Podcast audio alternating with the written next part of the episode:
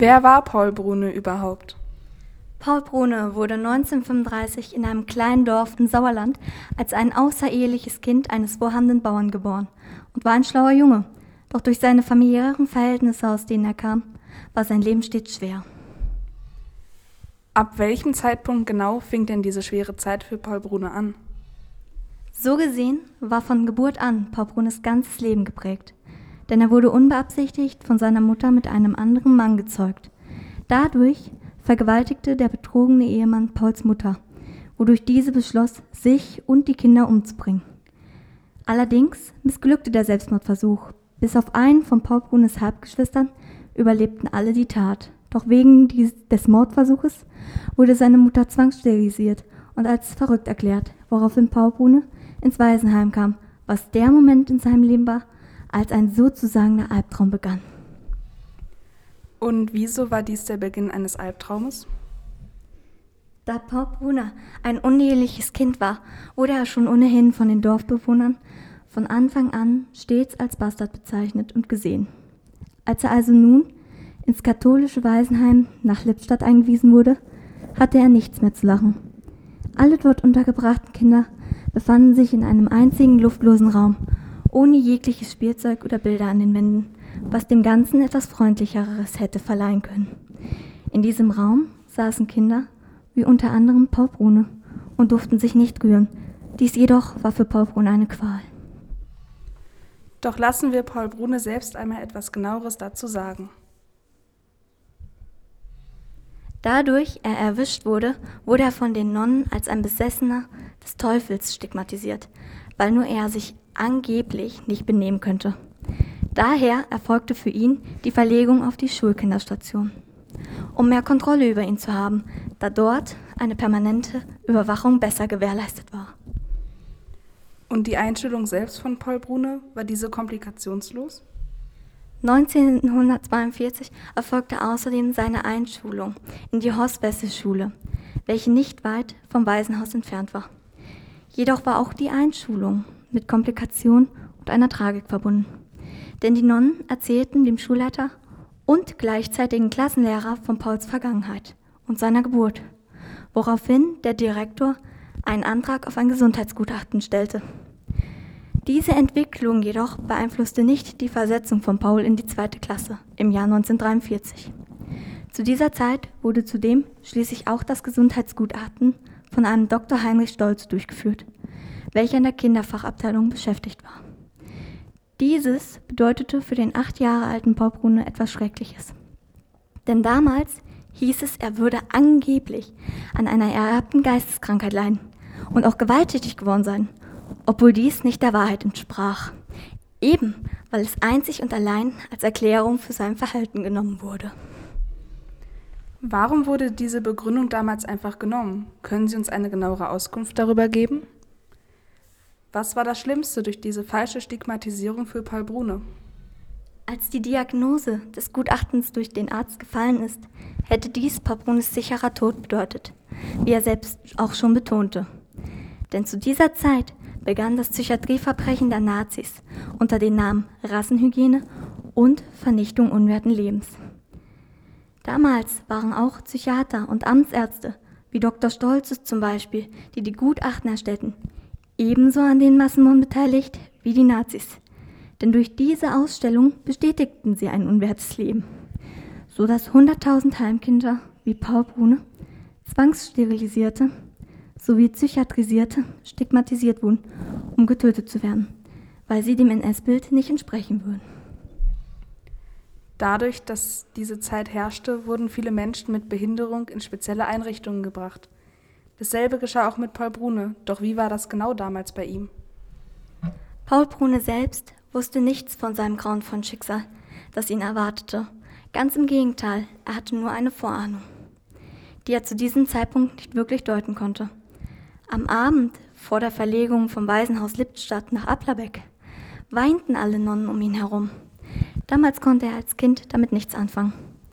Aus diesem Grund war er auch voller Freude und Begeisterung mit dabei, auf eine Reise zu gehen, ohne eben zu wissen, dass es sich bei der Kinderfachabteilung in der Provinzialheilanstalt Applerbeck um einen Ort handelte, hinter dem sich Mord versteckt hielt. Und wie konnte Paul Brune überleben und wie ging es dann weiter? Obwohl die Verlegung erfolgt war, hat Paul Brune als einer der wenigen das große Glück zu überleben. Dies verdankte er einer Ärztin, die ihm seine völlige Gesundheit bescheinigte.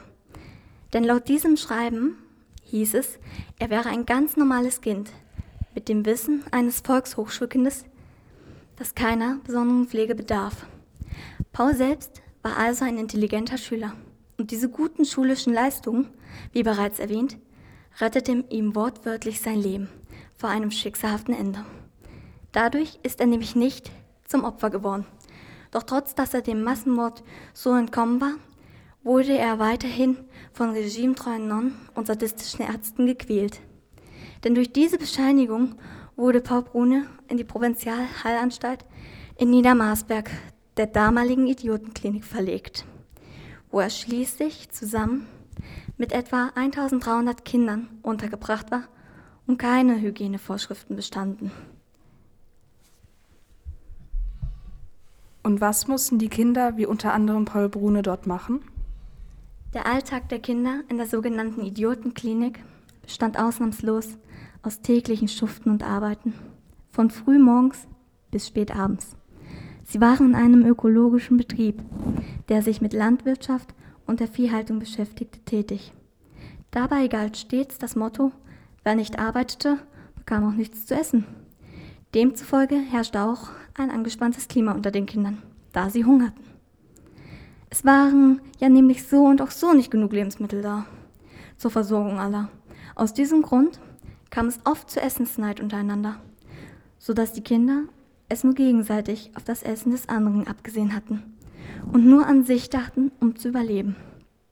Wer also mehr arbeitete, erhielt dementsprechend auch das Essen desjenigen, der weniger gearbeitet hatte.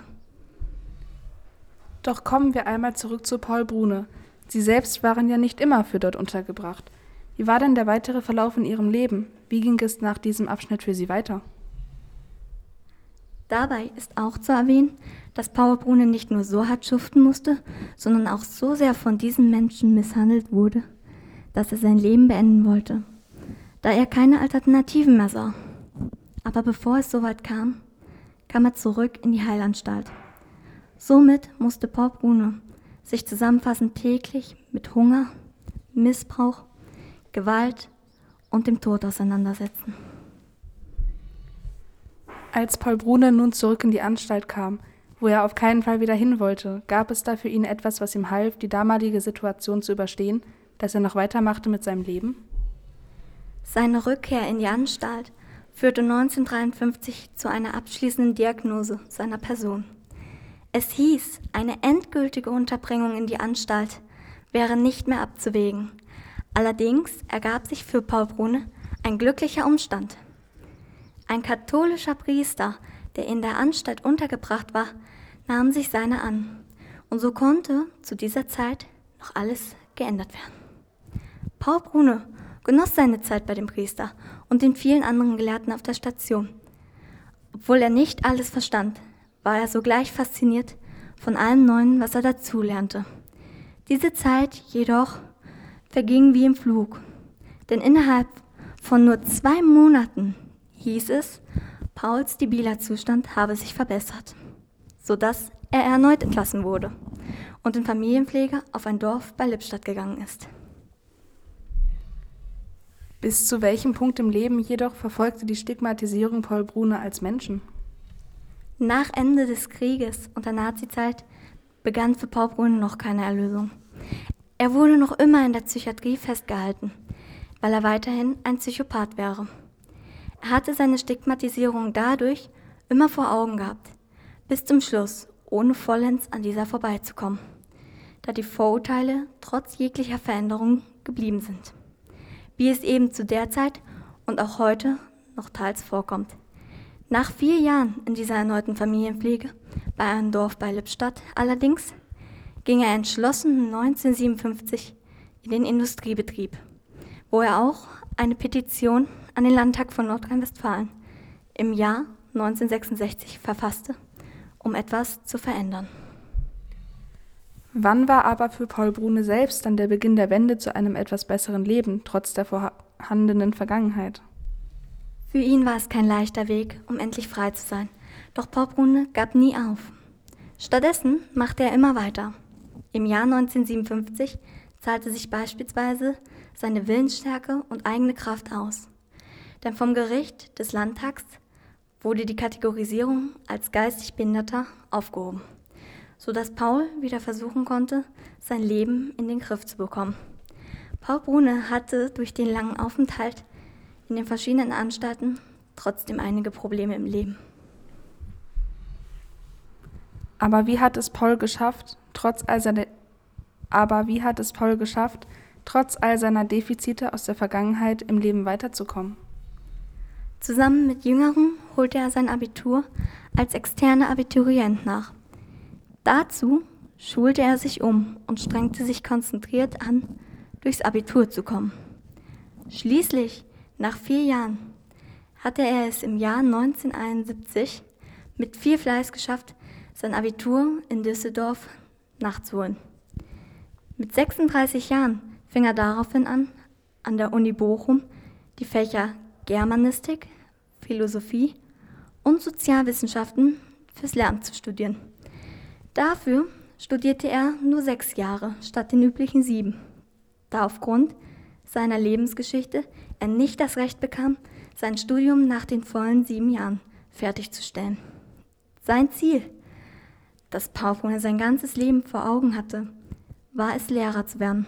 Aber seinen Traum verwirklichen konnte er nicht, da ihm der Eintritt ins Referendariat durch Dr. Johannes Johann untersagt wurde, aufgrund der immer wiederkehrenden Idiotenakte aus seiner Vergangenheit. Wie Sie mitteilten, wussten Sie erst etwas von diesem Widerspruch durch eine Vorladung.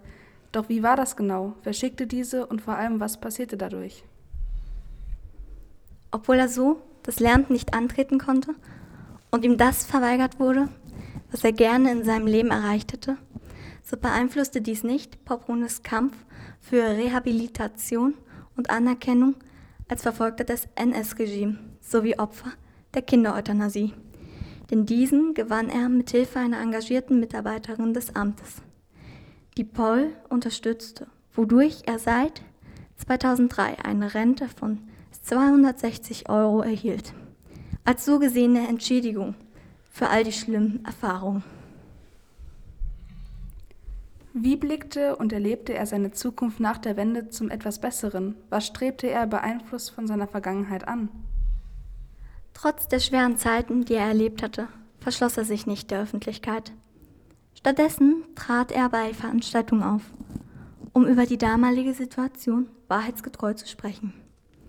Zudem schrieb Paul Brune als Berichterstatter eine Biografie mit dem Namen Lebensunwert, zu der es auch einen Film gibt, um nochmal politisch entschieden und mit persönlicher Urteilskraft seinen erlebten Albtraum von Grausamkeiten gegenüber Menschen mit Behinderung schriftlich niederzulegen. In dieser Biografie wird sein Leben wiedergespiegelt am Beispiel von Paul Wulff und Paul Brune selbst, welches aufzeigen soll, wie sehr die Ideologie der Ausmerzung lebensunwerten Lebens nicht nur vor 1945, sondern auch bis tief in die 70er Jahre hinein Personen der Medizin, Psychiatrie und Justiz, der öffentlichen Fürsorge und nicht zuletzt die Kirche im Denken und Handeln beeinflusste. Lebt Paul Brune heute noch? Leider starb Paul Brune am 16. März 2015 im Alter von stolzen 79 Jahren als einer der letzten Zeitzeugen zu den Massenmorden. Jedoch kann man sich im Großen und Ganzen an ihn als ein kämpferischer, engagierter, nachdenklicher, willensstarker und intelligenter Mensch erinnern, der große Taten für sich und sein Recht für Freiheit erbracht hat. Zusammenfassend hatte, wie man der Podcast-Folge entnehmen kann, Paul Brune kein leichtes Leben und so manche Situation war schwerer als andere. Doch hieran, wie auch an seiner Biografie, Lebensunwert ist erkennbar, wie schwer und weitreichend eine Stigmatisierung, sprich Klassifizierung, für einen Menschen zu der Zeit, als Paul Brune lebte, war. Er selbst hatte Glück, dass er überleben konnte, was viele andere nicht erleben durften. Daher war er einer der wenigen wichtigen Zeitzeugen, der uns über all diese Umstände berichtet hat. Wichtig ist für uns, wir sollten ihn sowie alle anderen, die Opfer wurden, nicht vergessen.